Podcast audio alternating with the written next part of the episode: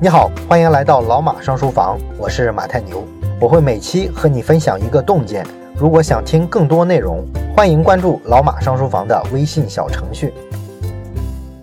从今天开始呢，我们继续讲之前我们没讲完的那本《激荡三十年》。啊，剩最后一部分了，也就是从二零零零年到二零零八年这部分。那么距离上次讲这本书呢，也有半年了啊。老用户呢总是在催更啊，都惦记着这本书呢。所以呢，我们拿出几期的时间来，为这个改革开放前三十年的漫长的故事啊，给它做个了结。那么这期呢，我们主要讲的是发生在二零零零年跟二零零一年的故事。这两年发生的所有事情，对中国的影响最深远的，应该就是二零零一年中国正式加入世贸组织。当然了，在一九九九年底的时候啊，其实呢，中美关于中国加入 WTO 的谈判就已经完成了啊，这就是媒体经常说的那场世纪谈判啊。这场谈判啊，实际上是从一九八六年就开始了，一直啊谈到了一九九九年。当然了，激荡三十年里边呢，没写关于这块谈判的内容啊。实际上，这块谈判的内容也是非常有意思的。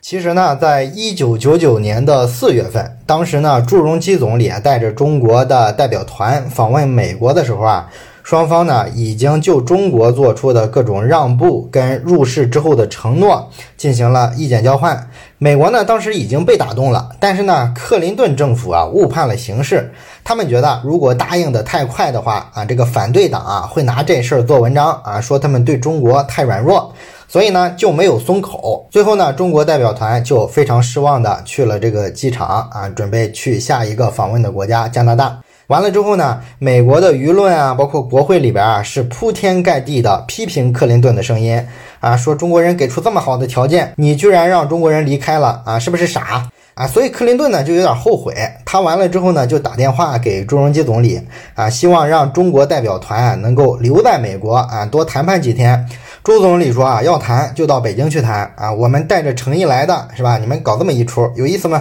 然后呢，中国代表团就去加拿大访问了。哎，美国人呢这次居然破天荒的派人啊追到了加拿大啊，当面呢敲定了下一次北京谈判的时间。其实呢，经历了贸易战啊，我们都知道美国人的谈判风格了啊，美国人呢就是轻易的不会去示弱。在所有的谈判里边啊，都要摆出一副啊很强势的样子啊。他们觉得这样谈判的话，你就容易占上风啊。所以，我们从美国追到加拿大这个动作啊，这个姿态摆的这么低，我们就能判断出来，啊，美国人看来是真后悔了，真的觉得到了嘴边的肥肉啊，让他跑了啊，试图去补救。然后，在一九九九年的十一月份，美国代表团呢到了北京啊，上来呢还是装大尾巴狼啊，摆出一副咄咄逼人的架势啊，提一些很高的要价啊。中国这边呢不同意，他们就开始啊放狠话啊，都是老套路。碰壁之后呢，老美呢就开始啊飙演技了啊，他们把酒店退了啊，把这个行李啊都搬上了行李车啊，这准备是要奔机场走了。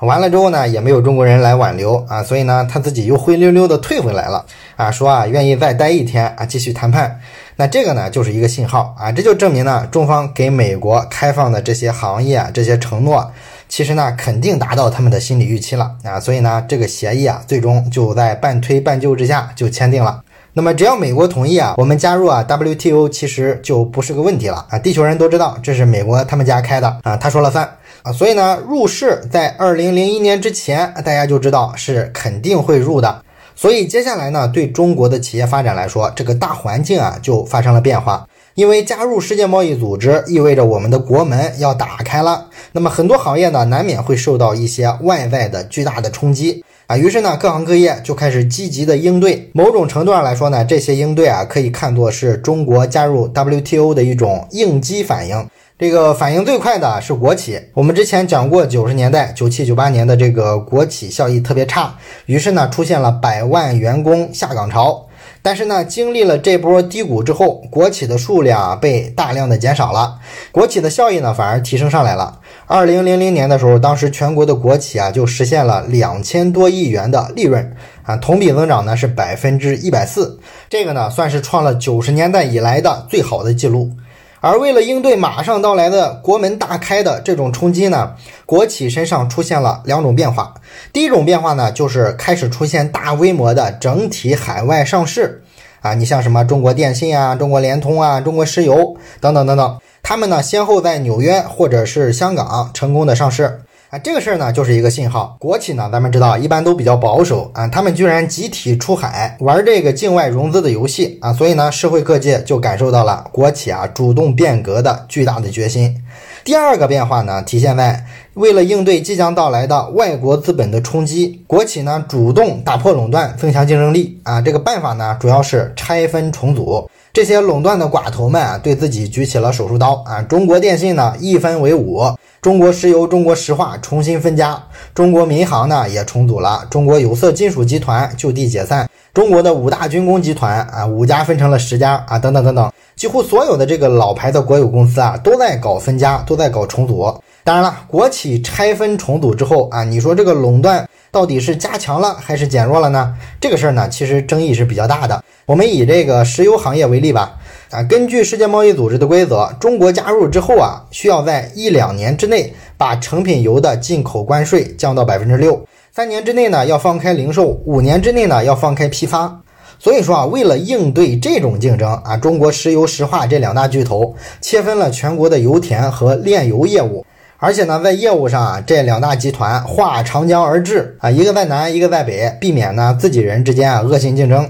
另外呢，两大石油集团组建之后，还开始往下游的零售环节扩展啊，疯狂的收购各种民营的加油站。那么在他们看来呢，只要能够啊在跨国巨头闯进中国之前，把所有的加油站都收归自己的怀里，那么自然呢就能形成一道马奇诺防线，至少外资来的时候啊，我们有这个谈判的空间啊，不至于被对方干掉。但是呢，根据这个划长江而治的规定。两大巨头呢，应该在各自的地盘上去收购这些民营的加油站，但是呢，这个默契啊，很快就被突破了啊！全国各地的加油站很快就成了这两大巨头哄抢的对象，这个呢，造成那几年啊，加油站的价格啊，急剧的被抬升上去。之后的三年，全国有八万多家加油站被这两大巨头给收走了，民营资本啊，几乎全部从这个石油的零售环节退出了啊，所以在这个领域呢，就实现了国进民退。所以呢，很多人就质疑啊，说你这个拆分之后啊，两大石油巨头怎么还比以前更加垄断了呢？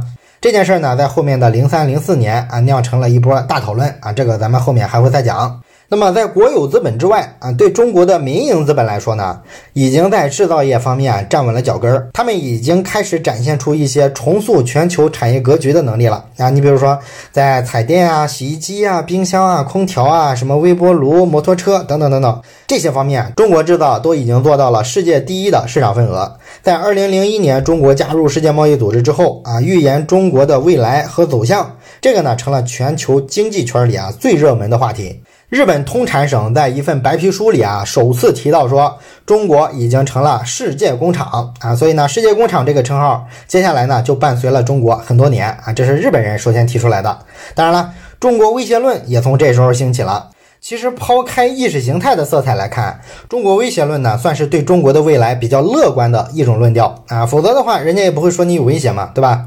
而和中国威胁论相反的是中国崩溃论。中国崩溃论呢，大概也是这个时候开始出现的。代表人物呢，就是中国人民非常熟悉的美国华裔律师张家敦啊。他写了一本《中国即将崩溃》的书，说中国经济啊虚假是繁荣的。加入世界贸易组织之后，在国际资本的冲击下啊，现行的这个政治经济体制最多只能坚持五年。然后呢，有一些投资银行，像这个所罗门美邦啊，他也预言说，中国加入世界贸易组织前五年会至少出现四千万人口的失业啊，严重的就业压力啊，迟早会把这个国家压垮。国内呢，也有很多专家认为，中国以这种高投资低产出的经济增长模式啊，是建立在廉价劳动力和巨大的能源消耗的基础上的啊，没法的长期的维持啊，等等等等吧，这种看衰中国的论调啊，还是非常多的。当然了，从现实层面来说呢，这些中国经济早晚要崩溃的预言，其实呢都没有自我实现啊，没有人说得清楚啊，这个原因是什么？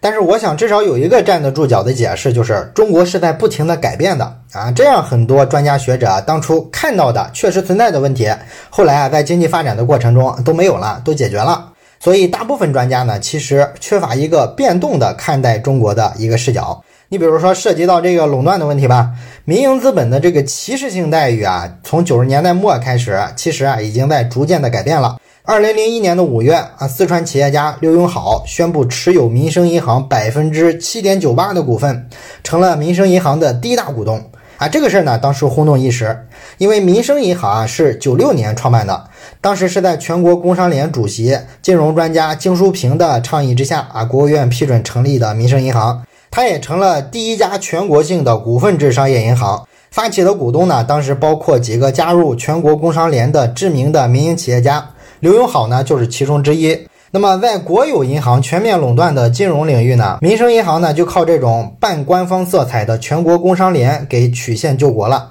在后来的几年里啊，民生银行的效益啊起伏是非常大的，所以啊，股东是几进几出啊，有一些退出了。但是眼光比较长远的刘永好就坚持不停的去收购民生银行的股份，他的持股比例呢，慢慢的上升，直到成为第一大股东。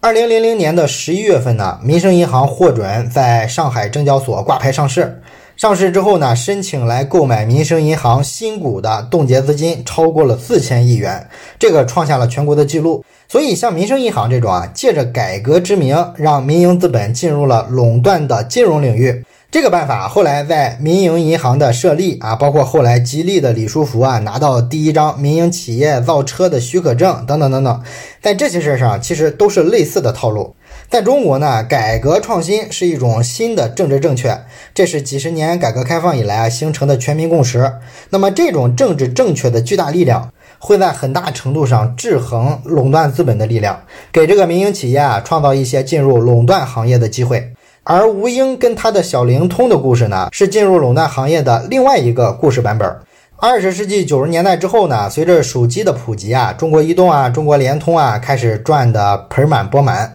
那么相比而言呢，过去的行业老大中国电信，因为只能从事固定电话业务，所以呢，他就分不到一杯羹啊，就很着急。正好呢，吴英啊，之前在美国的贝尔实验室工作过，他呢就把一项由日本人发明的叫流动市化的无线技术啊引入到了中国。那么这项技术呢，可以利用已有的固定电话的网络，用一种无线接入的方式啊，提供移动通信服务。当然了，它有很大的弱点，就是它的信号是非常差的，有时候你在房屋里边接听电话的时候啊，就听得不是很清楚。那么在日本呢，其实这是一个马上要被放弃的边缘性的技术。可是呢，到了中国之后，它就成了中国电信的救命的稻草。因为有了这个技术之后呢，对于中国电信来说，就可以啊曲线救国啊，也杀入到移动通信的市场啊，抢一块移动、联通的利润。这样呢，吴英就成立了一家叫 UT 斯达康的公司，跟中国电信啊合作，推出了小灵通业务啊，只要有固定电话就能开通啊，这个话费呢还比移动、联通啊要便宜很多。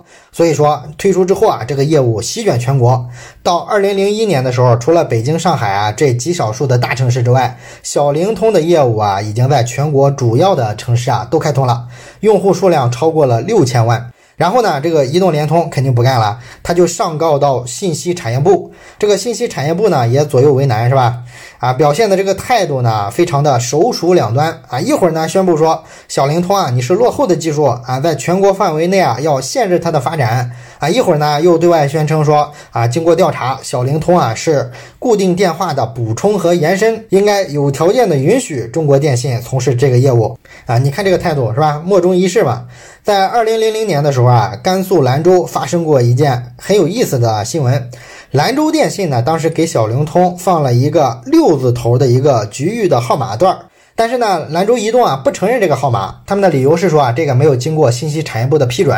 所以拒绝让它接入到移动网，也就是说给你号码也没用啊，你打不了。那么兰州电信呢，一气之下啊，干脆呢就断了整个移动网跟电信固定网的联系，让兰州移动的好几十万手机用户跟这个固定电话用户啊没法联系了，啊，这个对抗啊持续了好几十个小时啊，这个新闻出来也是让全国人民啼笑皆非，是吧？但是不管怎么说吧，小灵通的这个迅速崛起啊，它也说明了一个道理，就是民营企业进入到垄断行业的这个通道，虽然说非常的狭窄，但是呢，并不是完全关死的。垄断行业呢，它也不是铁板一块，他们内部啊也有竞争、有对抗。这种竞争对抗的过程中呢，就会产生一些让民营资本切入进去的空间。那所有这些民营资本扩展进垄断行业的状况，就说明呢，中国经济的基本面是非常的复杂的。即便是壁垒非常森严的地方，也随时能进入一些充满活力的民间的力量。所以呢，你想用特别简单的逻辑啊来理解中国的经济，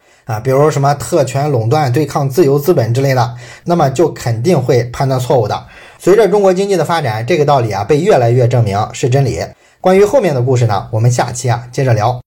最后说一件事儿，咱们节目啊最近拉了一个微信群，如果你有什么话题想直接跟我或者是跟其他的听友朋友啊交流讨论的话，可以加一下这个群。加群的方法呢，就是先找到老马上书房的微信公众号，然后在底部菜单栏上有加群两个字，点击之后啊就会弹出二维码，扫码就可以进群了。